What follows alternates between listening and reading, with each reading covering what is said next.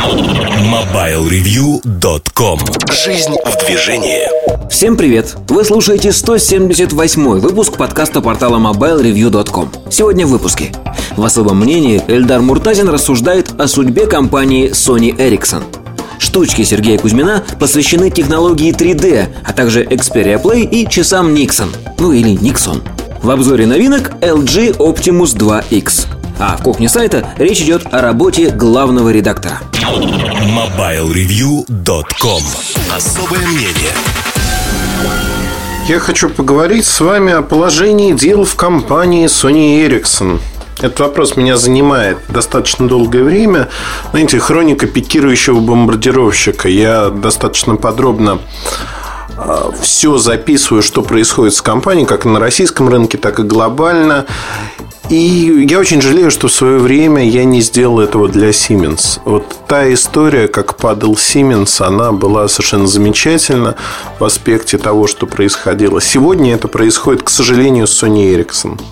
Я было дело, грешным делом подумал, что у компании будут шансы с представлением вот той новой линейки которая была показана. Это ARC, это Neo MT-15i. У нас есть предварительный обзор этого аппарата, первый взгляд.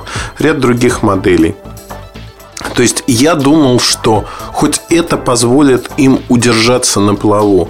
Но, к сожалению, видимо, вот эти игры руководства, игры в раздувание щек, в профитность, в продаже, они довели компанию фактически до ручки. Что сегодня делает руководство Sony Ericsson? С 1 января наступила буквально знаменательная дата, ее надо отметить в календаре. Sony Ericsson перешел на другую систему учета. Я сразу хочу предупредить, я не финансист. Я сейчас буду объяснять а, простыми словами вот те термины, о которых мы будем говорить. Еще раз подчеркну, не финансист. Возможно, я заблуждаюсь искренне и все по-другому, то есть все не так плохо, а наоборот, новая система учета призвана а, выигрышно подчеркнуть а, возможности Sony Ericsson? Возможно. Пока я вижу только некие такие, знаете, финансовые махинации, если хотите. Итак, а, до 1 января во всем Sony Ericsson был так называемый net planning – Нетпланинг э, фактически означает что? Это обычный учет всех операций, когда вы учитываете все факты, которые связаны с вашей компанией. Например, вы произвели э, миллион телефонов по такой-то цене, себестоимость у них такая-то, часть телефонов легла на склад, часть телефонов отправлена по контрактам или учтена в контрактах, за которые вы получите деньги – там, через месяц-два моментально, не суть важно. Ну, то есть учитывается обычная финансовая составляющая вашей компании. Столько-то произвели, столько-то потратили на зарплату, столько-то отгрузили. А теперь с 1 января компания перешла на gross planning. Как я понимаю, как мне объяснило несколько человек, а, нюанс э, заключается в том, что gross planning учитывает он больше ориентирован на факты. Это как бы перед нет-планингом предыдущая ступенька. Вы учитываете не столько деньги, сколько э, факты те или иные. Например, факт. Вы произвели миллион телефонов, и он лежит у вас на складе. Факт ли это? Да, факт. Вы потратили на производство такую-то сумму денег. Это тоже факт. Вот непреложный, потому что вы потратили эти деньги, у вас есть телефоны. А вот дальше начинается область, где возможны всевозможные махинации. Например, вы можете учесть этот миллион телефонов а, не просто так, да, а со смыслом. И сказать, например, что эти телефоны лежат у меня на складе, но эти телефоны купят Vodafone, T-Mobile, Orange, другие компании не имея денег еще на руках. То есть, фактически, вы складские телефоны, не все части из них, например, 20%, записываете в свои будущие продажи. При этом на практике никто у вас эти телефоны покупать даже не собирался и не собирается. Ну, вот представляете? Тут же э, возникает вопрос, что невозможно комбинировать вот эту отчетность. То есть существует финансовая отчетность, где вы должны показать свои продажи, вы должны показать собственно говоря, оборот денег. И тут не будет сходиться. То есть аудированная отчетность, она не позволяет проделывать такие вещи. И в зависимости от того, когда у вас выходит аудированная отчетность, раз в год, либо раз в квартал, раз в полгода, вы должны будете показать, что часть товара не продана. Представляете, да? То есть, вот, например, я показал, что из этого миллиона 500 тысяч я якобы продаю Водофону. На самом деле Водофон ни сном, ни духом, либо не собирается их покупать. Они лежат на складе. А, я должен их в следующем периоде отчетном, там, в следующем квартале, во втором, например, квартале 2011 года куда-то распихать но при этом я должен еще произвести телефон. То есть наращивание складских запасов, по сути. Для чего эта игра может происходить? Э, вот в этой системе учета очень важно понимать, что надо производить. То есть это достаточно дорогая игра.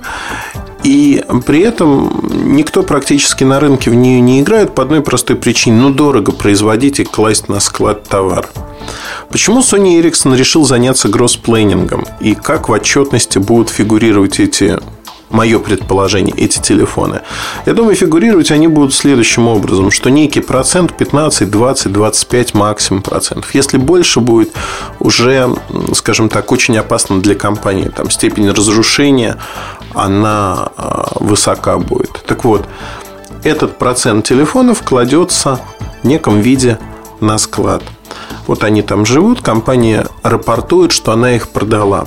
Почему им нужно рапортовать, что они продали эти телефоны. Потому что если посмотреть на последние четыре успешных квартала Sony Ericsson, которые они называют успешными, прибыльными, прибыль э, появилась не за счет успешных действий менеджмента компании и продаж, а за счет сокращения издержек. Это две разных вещи.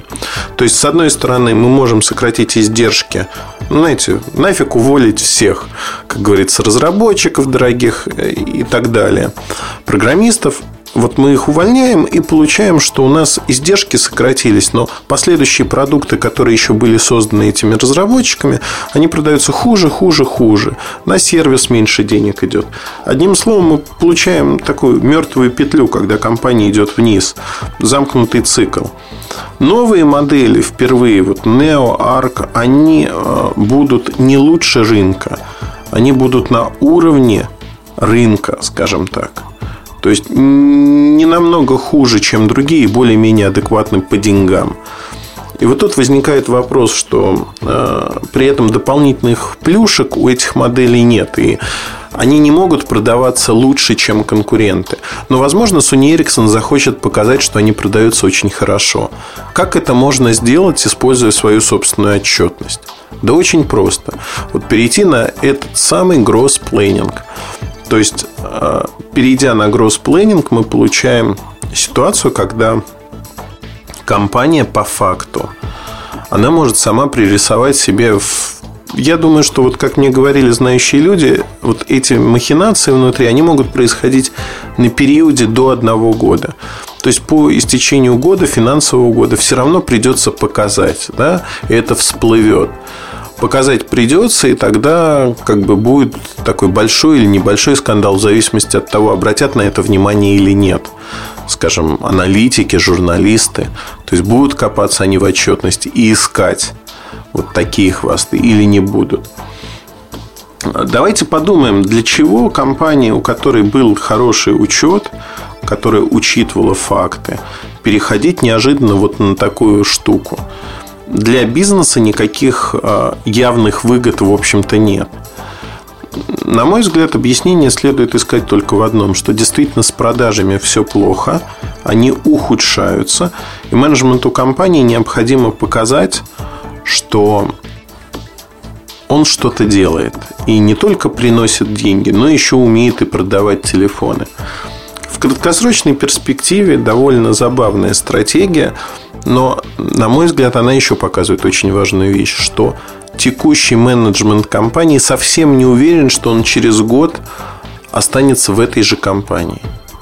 И вот это удивительная вещь. Удивительная, потому что явно э, возможны изменения тогда, изменения в курсе и прочих вещах. Безусловно, в 2011 году Sony Ericsson, сейчас Sony Ericsson в глобальной табели о рангах, вот среди мировых производителей, в общем-то, даже не входят в пятерку. Они уступили ZTE. ZTE уступили свое место. Вот представляете, насколько мало компания продает телефонов. Более того, Sony Ericsson сегодня продолжает терять рыночную долю. У них нет продуктов, у них нет будущего сегодня. Даже надежды нет. Я уже писал у себя в блоге о том, что почти четверть, 20% сотрудников, 25 даже, четверть, по-моему, или как, 6 сотрудников из 30, 30 это если считать секретарями, э, при этом 6 э, достаточно ключевых сотрудников Sony Ericsson России просто ушли из компании в другие места. В ближайшее время еще ряд людей уйдет. Я думаю, что этот процесс не остановить, и он продолжается. Разрушение компании происходит на наших глазах, к сожалению. Вот по-другому ничего не могу добавить. Внутри компании все это понимают. И э, вот это понимание выливается в то, что действительно их хотят приукрасить. На мой взгляд, это дорога в никуда, дорога в один конец.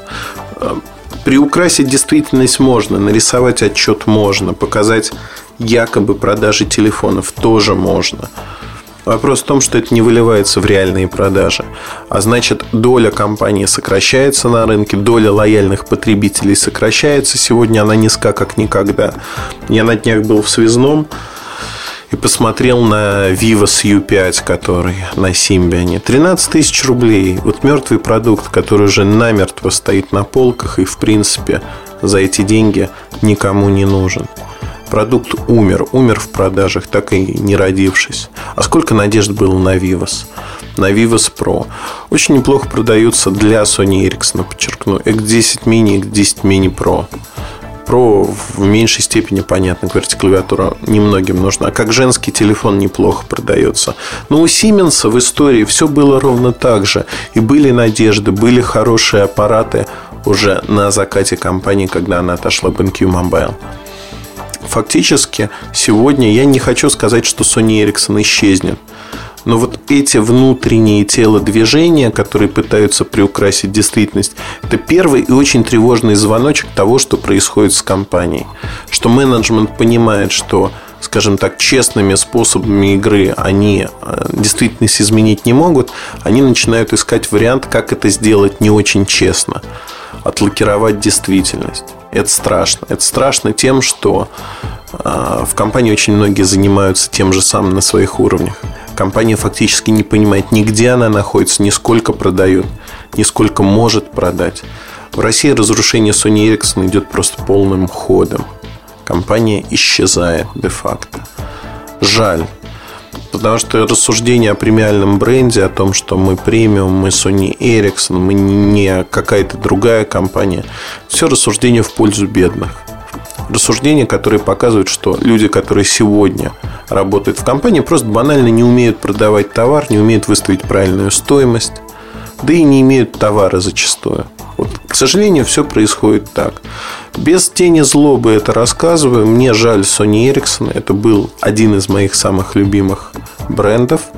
Его разрушили в течение четырех лет последовательно, целенаправленно. Его разрушали и продолжают разрушать. Пока позитива, за исключением того, что наконец-таки телефоны хоть как-то выправили на уровень других производителей, вот кроме этого никакого позитива нет. Это обидно. Обидно, потому что даже на CES я общался с, и с пиарщиками, и с инженерами Sony Ericsson, которые там были. Знаете, у них даже в глазах вот э, ушло то, ушло, не горят глаза, глаз не горит. Они уже стали маленькой компании и ощущают себя как маленькую компанию, к сожалению. Вот такие новости, не знаю, посмотрим, будем следить за событиями, как это изменится, как вот эта полировка действительности скажется на якобы продажах. Я ставлю на то, что в первом квартале продажи вырастут, вырастут, их покажут рост, но вы-то будете подготовленными и будете знать, что этот рост не является настоящим. Дай бог им остановить падение продаж. Я думаю, сейчас вот речь идет об этом, чтобы показать либо незначительный рост, либо фиксацию на текущем уровне продаж. Одним словом, приукрасить действительность. Но эти складские запасы, они за деньги, их надо будет потом куда-то деть. И в конце года будет большой-большой бум. Ну, как-то вот так, вот такая история. Мне показалось важным поделиться этой историей с вами. Если среди вас есть финансисты, которые знают подробно разницу между gross planning, net planning, приходите в форум, пишите мне.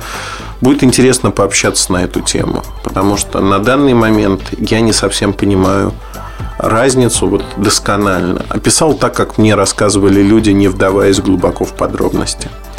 Удачи, хорошего настроения. MobileReview.com Жизнь в движении